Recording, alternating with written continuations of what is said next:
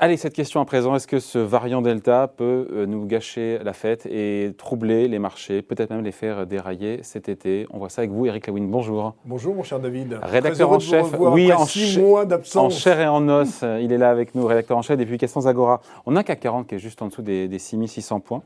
Et on sent quand même poindre euh, un début d'inquiétude, pas sur les marchés parce qu'on est toujours quasiment au plus haut, mais quand même sur cette propagation euh, fulgurante euh, quand même du, variant, notamment dans des pays d'Asie, mais pas seulement. Est-ce que c'est une nouvelle inconnue pour les marchés, dans l'équation des marchés aujourd'hui Enfin, dans l'équation des marchés, il y a quand même plusieurs inconnues.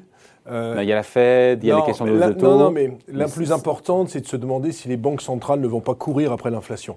Franchement, c'est quand même ça. Mais ça, on en parle depuis plusieurs oui, mois. Oui, oui, bien sûr. Nouvelle, nouvelle Alors, Oui, ce, variant, ce variant Delta inquiète, sauf qu'on n'est pas du tout dans le même cas de figure que dans les, confinements précédents. Oui, d'accord. Euh, il y a des signaux faibles. On a comme le Royaume-uni qui repousse à lever euh, des restrictions, le Portugal qui est quand même le pays le plus touché avec un record de contamination depuis le 20 février. Pourquoi ça n'émeut pas plus les investisseurs Il y a 1300 personnes euh, en réanimation en France. Je vous rappelle qu'on était à 6001 il y a un mois et demi. Il y a quand même 50% de la population française qui est vaccinée. Alors vous allez me dire oui, mais il faudrait... Primo-injection. Primo-injection. 31% de deuxième.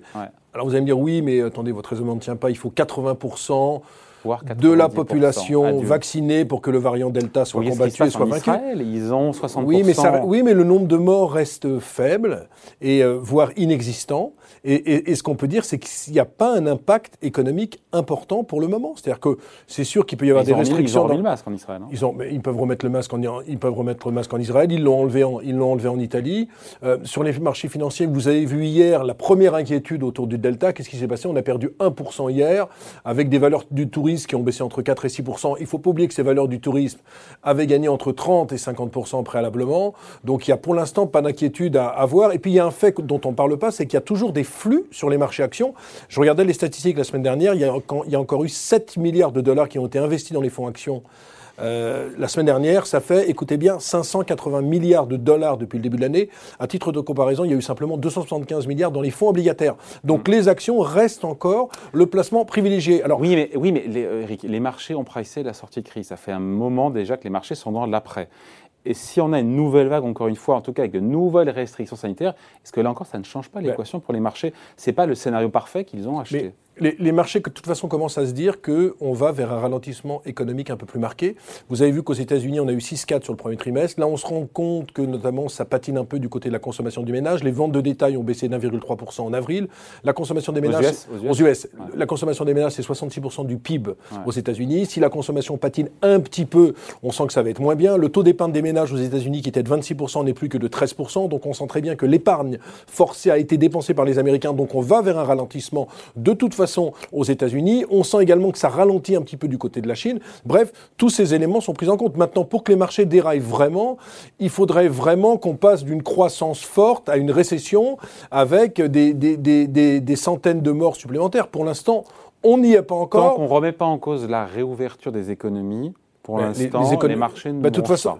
Les marchés ne bronchent pas. Alors, moi, je pense quand même qu'on doit consolider et qu'on va consolider parce que je pense qu'on est assez assez optimiste sur les résultats des entreprises sur le deuxième trimestre aux États-Unis, qu'on est quand même sur des ratios de valorisation qui sont élevés. Ça vaut 19 fois à Paris, ça vaut 21 fois, 23 fois sur le S&P 500. Donc on devrait quand même consolider. Est-ce que ça sera le prétexte de ce variant? Mais moi, encore une fois, je ne pense pas que ce variant Delta va modifier toute la structure économique. On avait dit la même chose sur le variant indien, mais vous savez, dans, dans des crises de Covid, je ne suis pas un épidémiologiste de renom, mais dans chaque problématique de Covid, on a en permanence des variants. Donc pendant un an, pendant deux ans, il y aura des variants. Fois, le scénario qui est acheté par les marchés, c'est la réouverture, c'est le rebond, avec d'autres problématiques liées aux banques centrales. Et là, on se dit, des nouvelles restrictions, jusqu'où? Ce qui, non, ce qui peut, moi, pour moi, ce qui peut être inquiétant, il y a un chiffre qu'on regarde très peu, c'est le nombre de primo-injections qui est en baisse de 50% depuis quelques semaines. C'est-à-dire qu'on sent quand même... Où ça, pour le coup En France. En France. C'est-à-dire qu'on sent qu'il y a encore 500 000 injections par jour, mais il y a des secondes injections dedans. Mais les primo-injections, on est à 200, 220 000. Ça, c'est pas très positif. Et puis, il y a aussi une problématique, c'est pourquoi on ne fait pas vacciner de force tous les soignants? Olivier Véran a dit qu'on verrait en septembre, mais pourquoi on attend?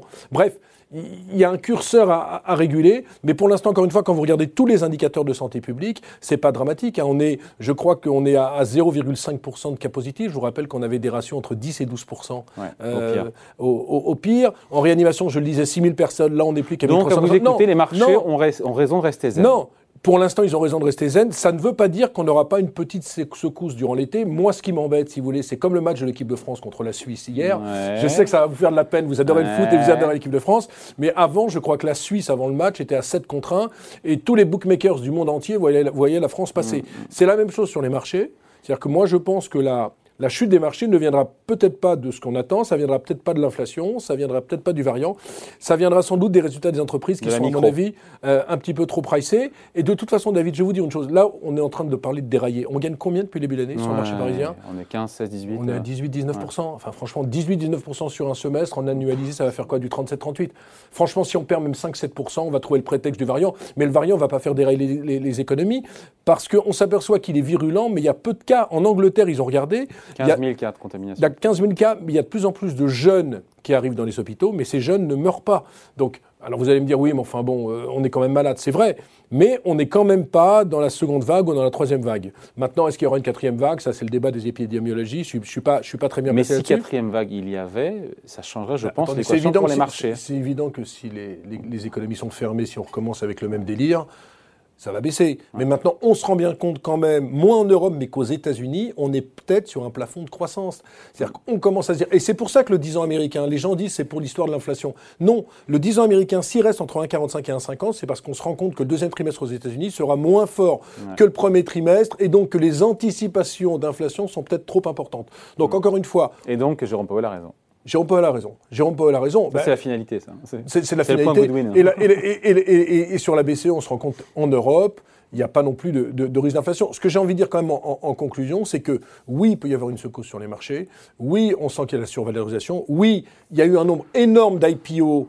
Très- Vous savez, quand on est comme ça avec des IPO, des sociétés, euh, le, le patron de l'AMF parlait des, des introductions, euh, je parlais en aparté avec lui, c'est vrai qu'il y a des sociétés, on se demande pourquoi elles sont venues en bourse, euh, tellement elles étaient chèrement valorisées. C'est-à-dire une entreprise comme Believe, dans le label musical qui vient sur un ratio de 5 fois le chiffre d'affaires, vous dites que vous entrez peut-être dans une espèce de bulle où tout le monde veut acheter tout et ne rien manquer, et c'est là que ça peut être problématique sur les marchés. Donc ça peut venir peut-être de cette espèce d'exubérance irrationnelle ou des SPAC aux États-Unis où on se rend compte que finalement il y avait l'effervescence sur les SPAC, et il y a une certaine débâcle. C'est le début du craquement, ça? Un craquement, non, une consolidation. Pour l'instant, conso. Moi, je veux pas rentrer. Je sais que ça fait du buzz de dire, ouais, attendez, il va y avoir un crack, David, le marché va perdre 40%. Alors vous dites, ah non, putain, j'ai entendu Lewin, c'est extraordinaire, il prévoit un crack. Moi, je crois pas. Je crois qu'on va vers une période de saine consolidation. Ça ferait du bien parce que, encore une fois, 18% de, de hausse. Je crois qu'on est parmi les indices européens. Il doit y avoir la Suède Ouais. qui est légèrement au-dessus de nous et on doit être en égalité avec l'Italie. Donc, franchement, on est bien. On est au-dessus de la Suisse. On est au-dessus de la Suisse. ça, je, je savais, ça, ça s'est pas passé encore, hein, cette défaite. Hein. Il faudra, c'est pas passé cette défaite. Hein. C'était hier soir. C'était hier soir. Donc non, pas trop inquiet sur les marchés. Euh, le variant, il faut faire attention. Euh, Peut-être pas acheter des valeurs de tourisme, mais vous avez vu aux États-Unis. S&P quasiment au plus haut, Nasdaq au plus haut. Et qu'est-ce qui se passe quand on a le variant Delta qui revient? Eh bien, on achète des techs, donc on est protégé par les techs. Donc on a l'impression que quoi qu'il arrive, de toute façon, on est protégé pour que les marchés ne baissent pas. Les taux sont bas, les flux re- reviennent sur les marchés actions et sont très importants. On va consolider, mais il ne faut pas être catastrophique c'est pour l'été. C'est 5-7%, c'est ça 5% Ouais, 5-7%. Si on venait à 6003, 6004, ça ne serait, pas, Ça serait pas un ça serait pas un drame absolu. Bon, voilà. Explication et point de vue signé Eric Lewin, rédacteur en chef des publications Zagora. Merci, Merci, Eric. David. À bientôt. Salut.